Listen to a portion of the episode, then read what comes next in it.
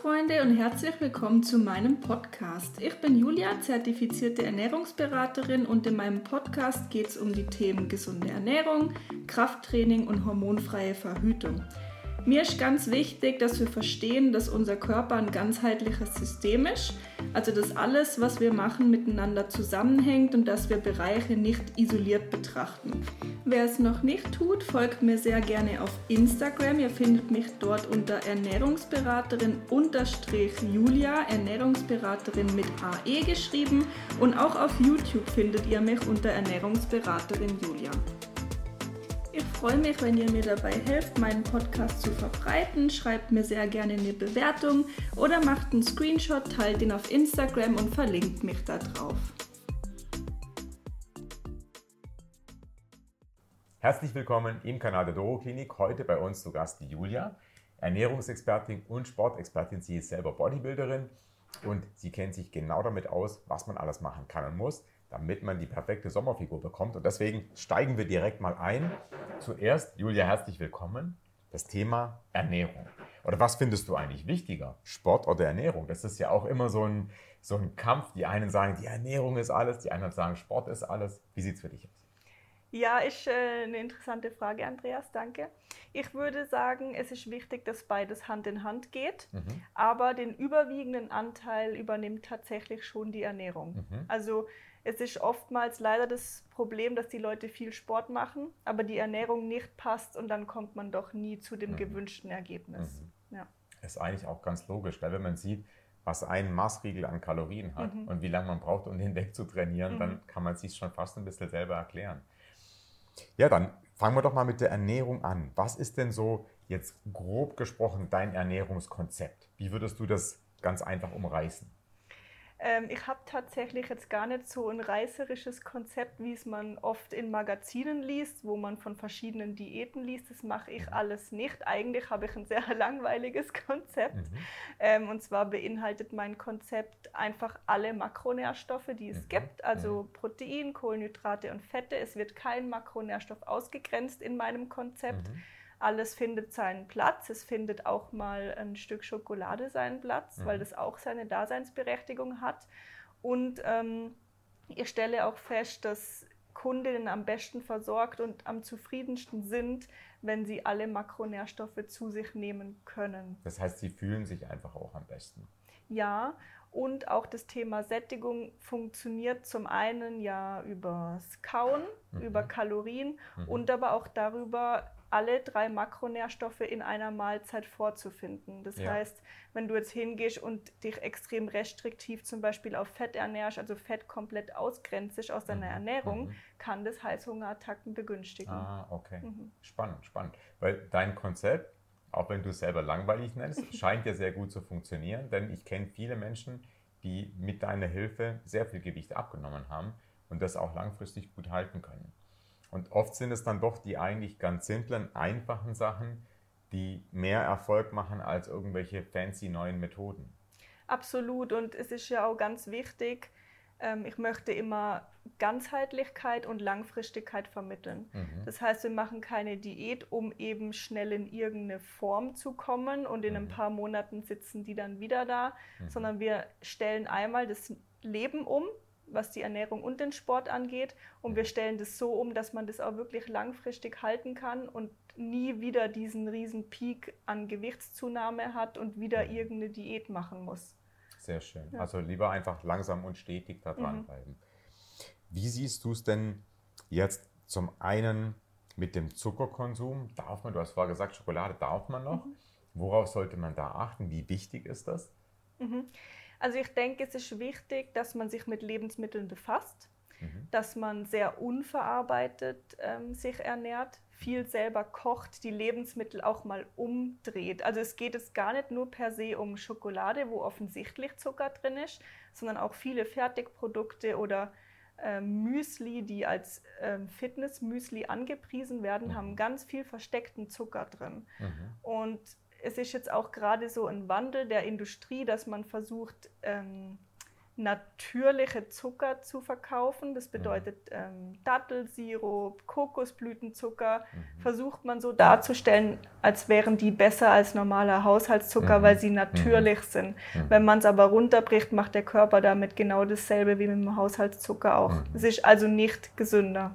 Manchmal sogar noch schlimmer, weil es einen höheren Fructoseanteil hat. Ganz genau. Ja, genau. Also da setzt euch mit den Lebensmitteln auseinander, auch mit den Zuckersorten. Was ähm, ist alles Zucker? Also alles so mit Ose, Dextrose und so sind auch alles Zucker, ähm, wo man gar nicht so auf dem Schirm hat. Fructose mhm. auch. Mhm. Ähm, und dann im Allgemeinen den Zuckerkonsum reduzieren. Wir nehmen so viel Zucker zu uns und das beobachte ich auch schon bei Kindern. Da wird so viel Zucker konsumiert, wo der Körper gar nicht braucht. Mhm. Ja. Genau, gerade bei Getränken auch. Ja. Ist da viele, auch Apfelsaftschorle ist ja. auch was eigentlich so Gesundes, aber trotzdem hat das viel Zucker und viele Obstsorten sowieso. Und natürlich ein Kilo Erdbeeren zu vernaschen hat auch Kalorien. Mhm. Genau. Wie siehst du es mit Nahrungsergänzungsmitteln? Braucht man irgendwas dazu? Manchmal muss ich ein bisschen schmunzeln, wenn ich Leute sehe, die denken, dass sie durch noch einen Proteinshake obendrauf dann abnehmen, weil mhm. sich das so gut anfühlt. Was mhm. meinst du dazu? Also ich versuche so zu arbeiten, dass man auch wirklich nur das nimmt, was nötig ist mhm. und am besten eigentlich gar nichts. Also mhm. es benötigt auch kein Proteinshake. Man kann seinen Proteinbedarf auch super über Ernährung decken. Mhm. Es kann halt eine Erleichterung sein. Oder es gibt Menschen, die haben äh, Probleme damit, auf ihren Proteinbedarf zu kommen. Jetzt gerade Sportlerinnen, so wie ich, wir haben natürlich einen höheren Proteinbedarf als eine mhm. Nichtsportlerin. Mhm. Und wenn man da jetzt Probleme hat, auf den Proteinbedarf zu kommen, kann ein Proteinshake oder Proteinpulver in Haferflocken mhm. eine Hilfe sein. Mhm. Aber es ist nicht zwingend notwendig. Nimmst du selber Proteinergänzung? Ja, also ich nehme es morgens in meine Haferflocken, mhm. mache ich mit mhm. Porridge draus, weil es mir auch einfach sehr gut schmeckt. Mhm. Ähm, aber ansonsten sehr selten. Oder wenn ich backe, dann mhm. ersetze ich einen Teil des Mehls durch Proteinpulver. Ja, okay. Aber es ist auf keinen Fall ähm, nötig. Was ich noch empfehle für alle, die Kraftsport machen, ist Kreatin. Nehme ich selber auch. Und ansonsten arbeite ich wirklich so, dass es so wenig wie möglich ähm, supplementiert wird und auch dann immer in Absprache mit einem Arzt. Also geht nicht hin und supplementiert irgendwie wild irgendwelche Sachen, ähm, sondern lasst erstmal das Blut ähm, anschauen. Ja, ich würde auch genau die beiden Sachen mit unterstreichen, dass Kreatin und Protein sind die einzigen auch wissenschaftlich nachgewiesenen mhm. Sachen, die was helfen. Genau. Wie siehst du es jetzt mit den ganzen neuen Ernährungsformen, einmal Intermittent Fasting und eben Keto-Ernährung? Was kann man davon halten? Ähm, ich fange mal an mit dem Intermittent Fasting. Mhm. Und es ist ja eigentlich nichts anderes, wie dass man einen Teil des Tages fastet, also keine mhm. Nahrung zu sich nimmt. Das heißt, es kann natürlich bei manchen Personen schon helfen, das Fenster, in dem man isst, zu verkleinern und unbewusst essen die dann vielleicht etwas weniger, womit sie äh, Gewicht reduzieren können. Aber einfach nur die Nahrungsaufnahme einzugrenzen durch ein Fastenfenster heißt halt noch nicht, dass man abnimmt. Ja. Das ist oftmals das Denken. Plus muss man bei Frauen ein bisschen aufpassen, wenn die den ganzen Morgen über nichts essen. Und manchmal wird es dann bis ins Unermessliche getrieben, dass man sagt, ich esse erst um 14, 15 Uhr und man schiebt dieses Fastenfenster immer weiter nach hinten kann das hormonell für Frauen schon Nachteile haben. Da muss man aufpassen. Und ich sehe auch an meinen ähm, Klientinnen, dass es denen eigentlich deutlich besser tut, wenn es Frühstück gibt. Das muss nicht direkt nach dem Aufstehen sein, mhm. aber so ein bis zwei Stunden ähm, nach dem Aufstehen Frühstück, ein ausgewogenes zu haben, wirkt sich auch sehr positiv auf Heißhungerattacken mhm. aus, stelle ich fest. Ja. ja, das kann ich auch nur so unterstreichen. Das scheint nicht allen Menschen so gut zu tun. Und ich glaube, ganz wichtig ist es, einfach nochmal ganz klar zu sagen, es ist die Gesamtkalorienzahl. Ja. Und wenn man auch nur One Meal a Day macht und man aber abends dann in einem Zwei-Stunden-Fenster alles reinstopft, dann kann man da ganz schnell mehr Kalorien zu sich nehmen, als man mit drei bescheidenen Mahlzeiten gehabt hätte. Ganz genau. Und das, da ist einfach der unkontrollierbare Heißhunger wirklich ein Problem auch dabei. Da muss jeder für sich ein bisschen was rausfinden. Ich glaube, der wirkliche Vorteil von so einem, von so einem Fasten ist mehr der gesundheitliche, dass man da dann auch die Zellen auf eine gewisse Art und Weise aktiviert. Apoptose ist da so ein, ähm, so ein Zauberwort. Aber für jetzt die eine bessere Figur gibt es auch eigentlich kaum einen Profi-Bodybuilder, der Keto macht oder der Intermittent Fasting macht. Gell? Die machen Nee. alle drei, vier, fünf kleine Mahlzeiten am Tag. Ja, also es ist halt auch wichtig für uns Sportler. Wir wollen ja zumindest Muskelerhalt erzielen Mhm. oder im besten Fall noch Muskelaufbau. Und dafür musst du dem Körper, man sagt, viermal wären so ideal, viermal am Tag Mhm. ähm, eine groß genug äh, Menge Protein Mhm. zuführen, dass die Proteinbiosynthese stimuliert wird. Ansonsten kann kein Muskelaufbau oder Erhalt stattfinden. Also Mhm. für Sportler ist es eigentlich noch wichtiger, Frühstück zu essen und vier Mahlzeiten am Tag ungefähr. Ja. Und die aber eben kontrolliert und Ja. dann keine Süßigkeiten, Snacks zwischendrin und dann Ja. hat man eigentlich eine gute Ernährung. Ich bin ähm, Fan davon, dass man sagt, eben was Süßes am Tag schon. Die Frage ist immer, wie viel, also die Menge. Und ich mache mir jetzt zum Beispiel morgens in mein Porridge ähm, ein Ripple Zartbitter Schoki. Also Mhm, ich implementiere es in meine gesunden Mahlzeiten. Mhm. Dann Als Geschmacksträger. einfach. Genau, ja. Genau. Genau. genau. Ja, ich finde es immer selber schwierig, dass ich merke, dass dann eine, eine Kugel Eis oder sowas dann schon bei mir eine Heißhungerattacke auslöst. Mhm. Dass ich dann so eine Viertelstunde später, dann könnte ich gerade noch mal was essen. Mhm. Und das muss man irgendwie ein bisschen mit einkalkulieren, dass man sich dann da nicht komplett gehen lässt. Du könntest auch sagen, du isst deine Hauptmahlzeit, also wenn jetzt abends essen geht, dass Mhm. du vielleicht die Kugel Eis danach platzierst. Dann hast du nicht diesen krassen Anstieg oder diesen Peak vom Zucker Mhm, nur vom okay. Eis isoliert. Okay, Das okay, könnte man das ist ein machen. guter Tipp, ja. Ja. Wie sieht es dann aus mit Sport? Jetzt haben wir die Ernährung abgehandelt. Ein ganz wichtiger Punkt, der wahrscheinlich den größeren Impact hat.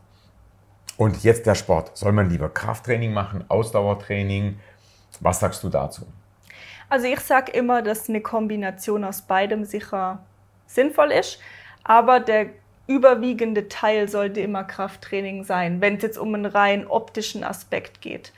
Ähm, weil Krafttraining einfach diese Sportart ist, die uns Muskeln aufbauen lässt und Muskeln formen und straffen unseren Körper. Und das ist ja das, was wir wollen. Straffe Beine, wohlgeformter Hintern. Und dafür brauchst Krafttraining unbedingt. Es geht nicht anders. Also ihr könnt nicht ähm, mit einem Ausdauertraining das erreichen, optisch, was ihr mit einem Krafttraining erreichen könnt. Das heißt, man versucht, die Fettdepots eher mit der Ernährung in den Griff zu kriegen und formt dann mit dem Krafttraining dazu. Ja, oder man muss wirklich, also wenn man Anfänger ist, kann man das parallel noch ein bisschen so machen, dass man sagt, ähm, man isst vielleicht auf Erhaltungskalorien, dann kann Muskulatur aufgebaut und Fett abgebaut gleichzeitig werden. Dass man sagt, es geht so im ersten Jahr. Je fortgeschrittener man wird, umso schwieriger oder unmöglicher wird es. Das heißt, man müsste erst hingehen und sagen, okay, ich mache jetzt mal eine bewusste Muskelaufbauphase, die sicher auch mal ein Jahr dauert. Das braucht Zeit. Und danach hingehen und sagen, okay, ich begebe mich jetzt für ein paar Monate in ein Kaloriendefizit und ähm, f- hole das Ganze an Muskulatur zum Vorschein. Also es sind so zwei Pr Prozesse, die ähm, unabhängig voneinander laufen, leider. Je nachdem, was man auch möchte. Du bist jetzt Bodybuilderin, Ja. Mhm. bei dir kommt es drauf an. Also du bist keine Extrem-Bodybuilderin, aber du machst schon Kraftsport. Und da kommt es natürlich auf Muskelmasse drauf an. Und ich denke, für die meisten ist es aber schon spannend, dass man allein mit viel Ausdauertraining dann doch nicht die Traumfigur kriegt. Absolut. Man Ja. braucht es ein bisschen. Und wie oft sollte man denn dann pro Woche Sport machen? Das ist noch schwierig jetzt so pauschal zu sagen. Also ich hocke mich mit jedem Kunden im Anamnesegespräch immer hin und schaue, was lässt der Alltag des Kunden zu. Weil es bringt niemandem etwas, wenn du einen Kunden da sitzen hast, der einen extrem vollgepackten Tag hat und ich schiebe dem vier Einheiten Krafttraining rein, wenn er sie nicht absolvieren kann. Das heißt, das ist meine erste Frage. Wie viele Einheiten kannst du realistisch absolvieren, auch Pro wenn Woche. ja pro Woche, auch wenn deine Woche mal stressiger ist. Und anhand dessen orientiere ich mich. Aber ich sage jetzt mal, zweimal Krafttraining ist das Minimum, dreimal wäre besser. Ja. ja.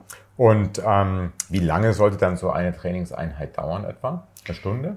Ja, ich sag mal jetzt vor allem im Anfangsstudium äh, Stadium mit einer Stunde ist man gut bedient, aber meistens sind es vielleicht auch so 75 Minuten.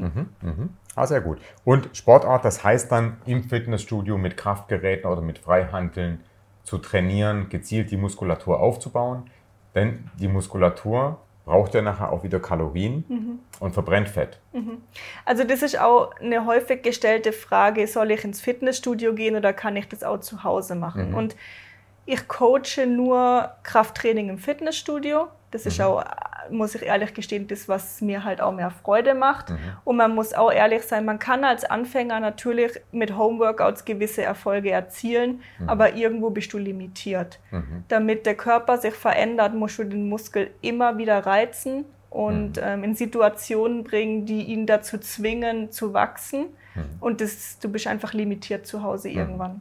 Ja, ja ich habe auch das von vielen Patienten gehört, die am Anfang, jetzt gerade in Corona war es natürlich mehr, mit Heimtrainingsprogrammen, eigenem Körpergewicht und so trainiert haben. Und das ist sicher gut, wenn man mal nicht ins Fitnessstudio gehen kann.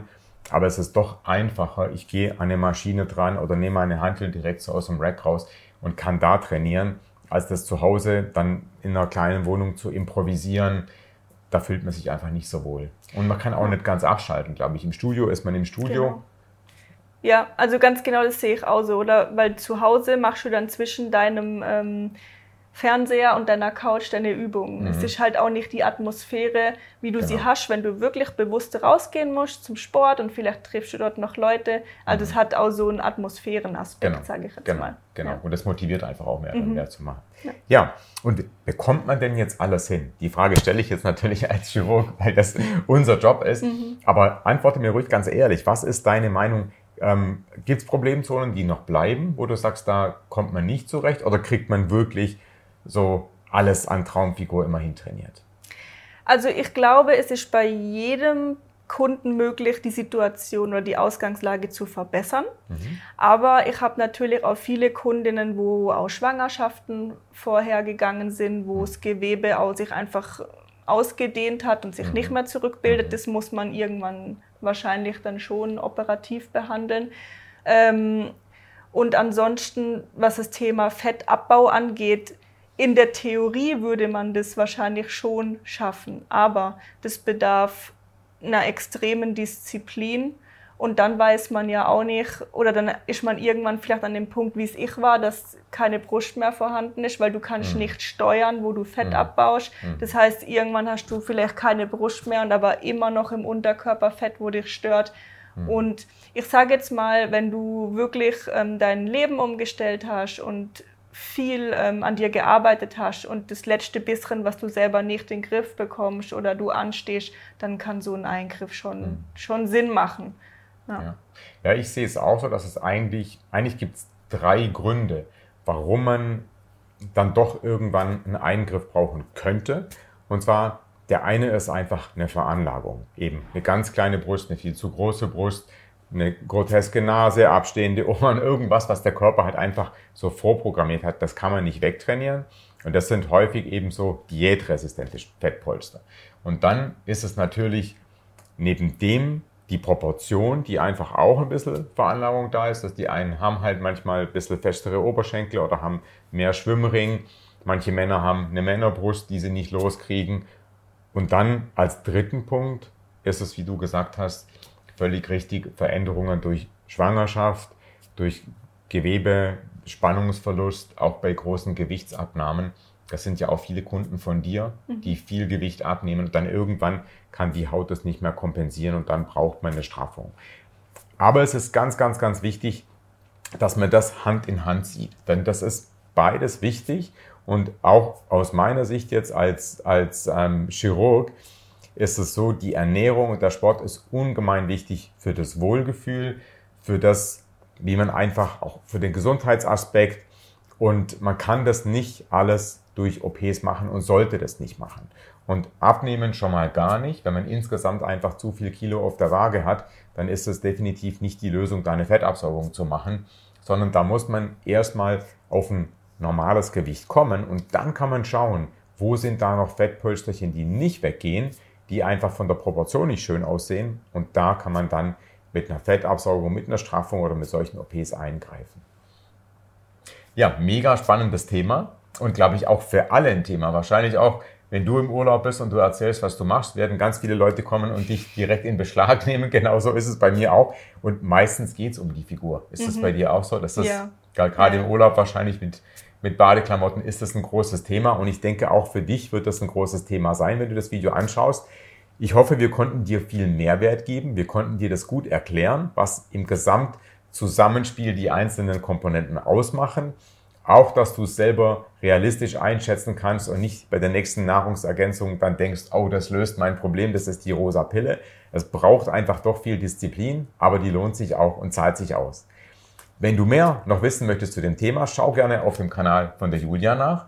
Schau bei uns auf der Webseite, da gibt es auch viele Informationen zu den ganzen Themen Körperformung und perfekte Bikini-Figur und vor allem dir viel Spaß dabei, bei dir dran zu bleiben, gesund zu leben und eine schöne Figur zu bekommen. Liebe Grüße von uns aus der Doro Klinik. Bis zum nächsten Video. Tschüss.